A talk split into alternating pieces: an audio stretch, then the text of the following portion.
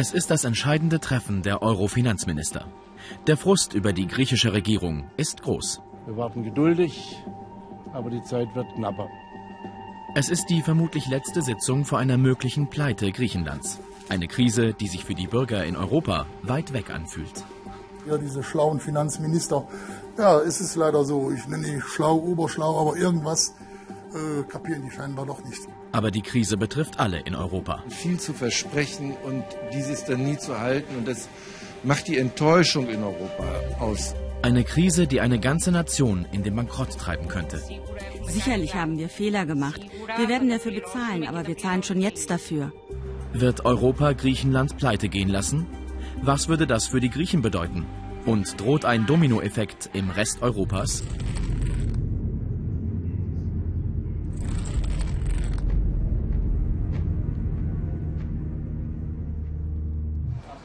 Luxemburg heute Nachmittag. Bis Ende des Monats muss Griechenland wichtige Kredite zurückzahlen. Doch noch ist unklar, wie.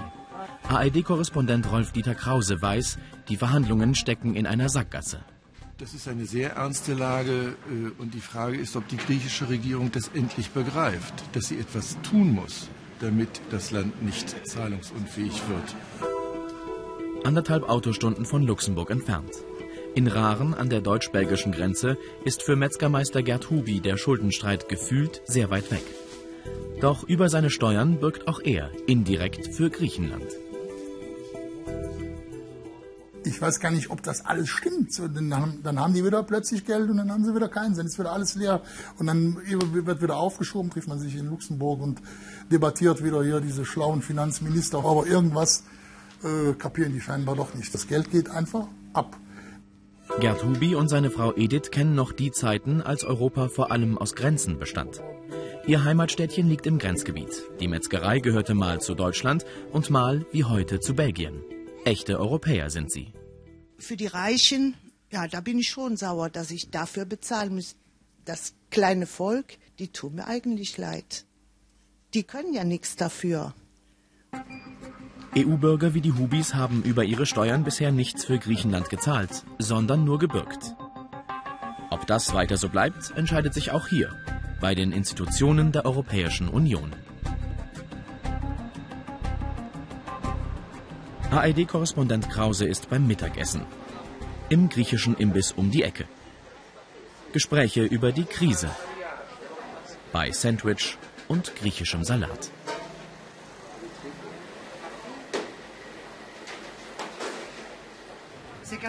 Eine Katastrophe sei das für Griechenland, sagt Inhaberin Vicky aus Thessaloniki. Das ist nicht nur Griechenland, das da auf dem Spiel steht. Ich glaube, dass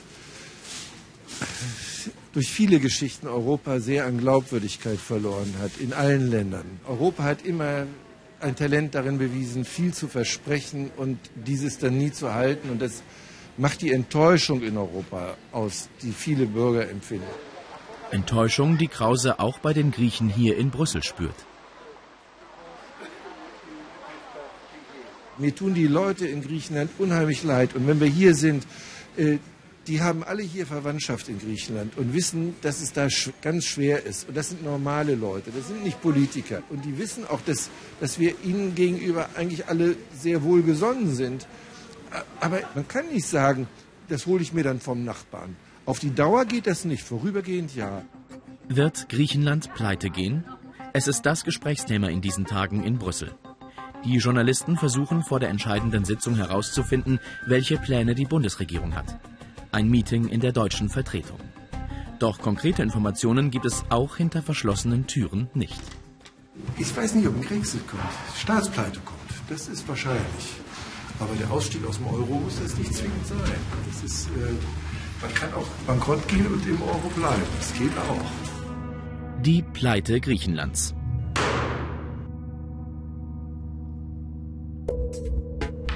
Ohne Einigung bis Ende Juni wäre es soweit. Pleite bedeutet aber noch nicht Brexit, also Austritt aus dem Euro. Griechenland müsste das selber beantragen. Am Ende ist alles Verhandlungssache. Experten sagen, wenn es zur Staatspleite kommt, hat auch die EU Schuld. Es sind drei Fehler gemacht worden. Erstens Konkursverschleppung. Man hätte also früher die privaten Gläubiger in Anspruch nehmen müssen. Zweitens Schönfärberei. Man war viel zu optimistisch über das, was Griechenland erreichen kann. Äh, drittens hat die EZB mit ihren Notfallkrediten an die Banken dafür gesorgt, dass die Griechen immer weniger Anreize haben zu kooperieren. Man hat also hintenrum sehr viel Geld nach Griechenland geschleust, das jetzt vielleicht verloren geht. Wir haben acht deutsche Wirtschaftsinstitute befragt zu einem Austritt Griechenlands aus dem Euro. Im Januar sagten fünf von acht, Europa kann das verkraften. Mittlerweile sogar sieben von acht. Doch was passiert mit Griechenland, wenn Athen seine Schulden nicht mehr bedient? Das kann niemand vorhersagen. Viele befürchten, dass das Land und das Bankensystem zusammenbrechen.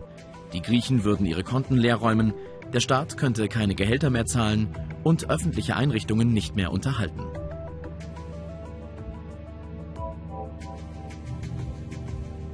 Kommt es zur Rückkehr zur Drachme, würde das zu einer Abwertung der Währung führen.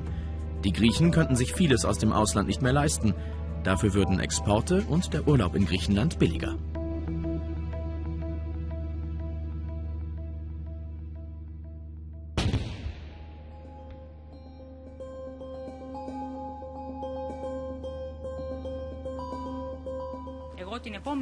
Falls wir aus dem Euro ausscheiden, würde ich erst einmal weiterarbeiten. In meinem Job geht es um Menschen und nicht um Zahlen. Unsere Patienten müssen von uns weiter versorgt werden. In diesem Krankenhaus im griechischen Amphissa fehlt es zurzeit an allem. Verbandsmaterial, Spritzen. Die Krankenschwester Christina Fostiere ist sauer, weil sie kein Geld haben, das alles zu bezahlen.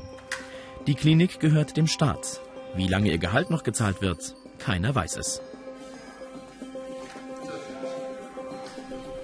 Jeder dritte Grieche ist schon nicht mehr krankenversichert. Die permanenten Verhandlungen, das ständige Warten auf eine Entscheidung macht auch Christina Fostieri Sorgen.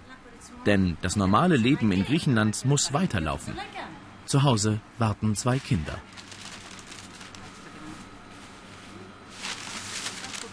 Für einen möglichen Austritt mache ich keine Vorratskäufe. Dafür fehlt mir das Geld.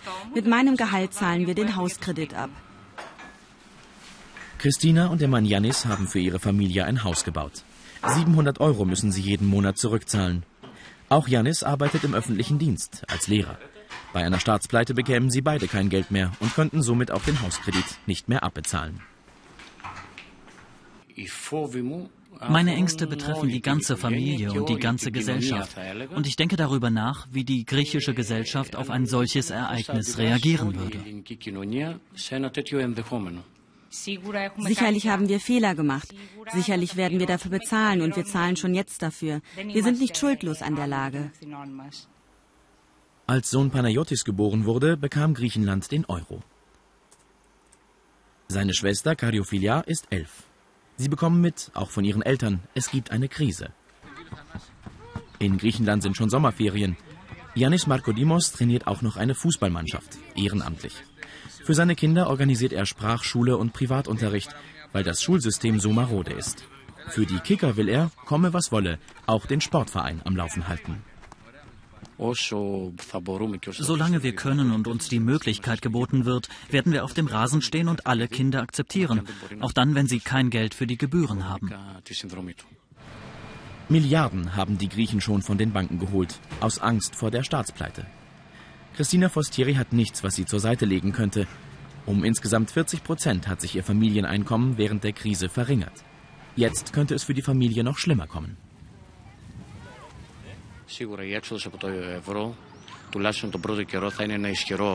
Der Euro-Austritt wäre zumindest in der ersten Zeit ein schwerer Schock für uns.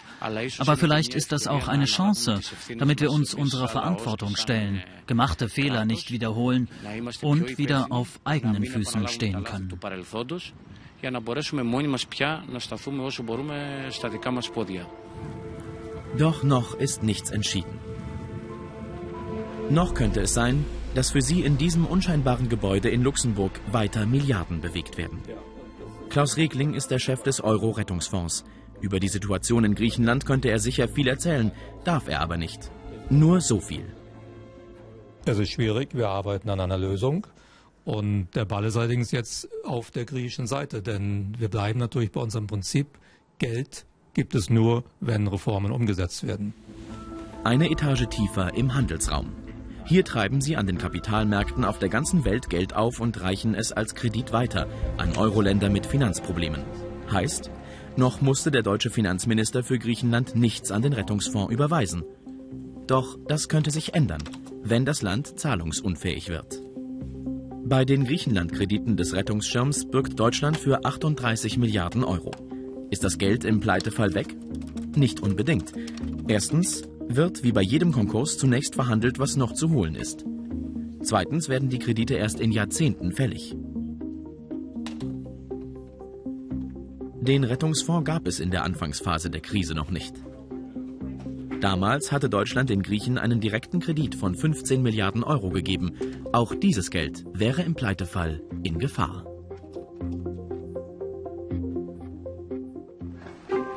Wir deutschen Steuerzahler bürgen also für Griechenland. Zusammen mit indirekten Zahlungen mit etwa 670 Euro pro Kopf. Er hier und Sie. Er auch. So wie jeder einzelne der über 300 Millionen Einwohner der Eurozone. Falls es keine Pleite gibt, gelingt vielleicht eine Rettung auf Zeit. Dann bekäme Griechenland die restlichen 7,2 Milliarden Euro aus dem zweiten Hilfspaket. Gleichzeitig müsste Griechenland noch härter sparen und wäre trotzdem kaum in der Lage, seinen Schuldenberg irgendwann abzutragen. Die griechische Regierung könnte sich aber weiter durchwursteln. Ich glaube, man wird jetzt ein großes Theater veranstalten und sich in allerletzter Sekunde einigen. Dann, wenn es dramatisch genug ist, äh, können sowohl Herr Tsipras äh, als auch die Politiker in den anderen Ländern der Eurozone nach Hause gehen und sagen, es ist ein fauler Kompromiss, aber es ging nicht anders, wir haben alles versucht. Schon im Juli und August will die Europäische Zentralbank jeweils mehr als drei Milliarden Euro von Griechenland zurückhaben. Viele sagen, auf Dauer braucht Griechenland ein neues Hilfspaket oder die Schulden müssten weg. Doch so verfahren wie die Verhandlungen sind, werden das die Gläubiger kaum mitmachen.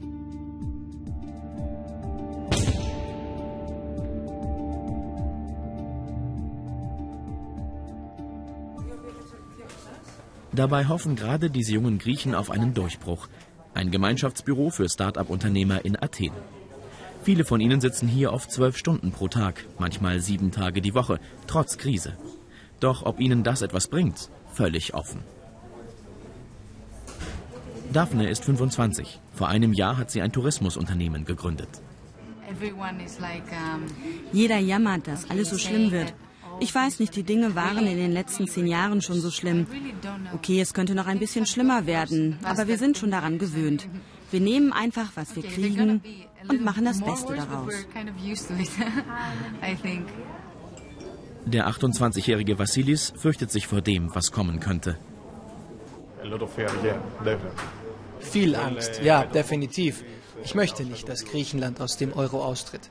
Doch wie die Dinge im Moment laufen, sind wir sehr nah dran. Aber ich will nicht, dass das passiert. Überhaupt nicht.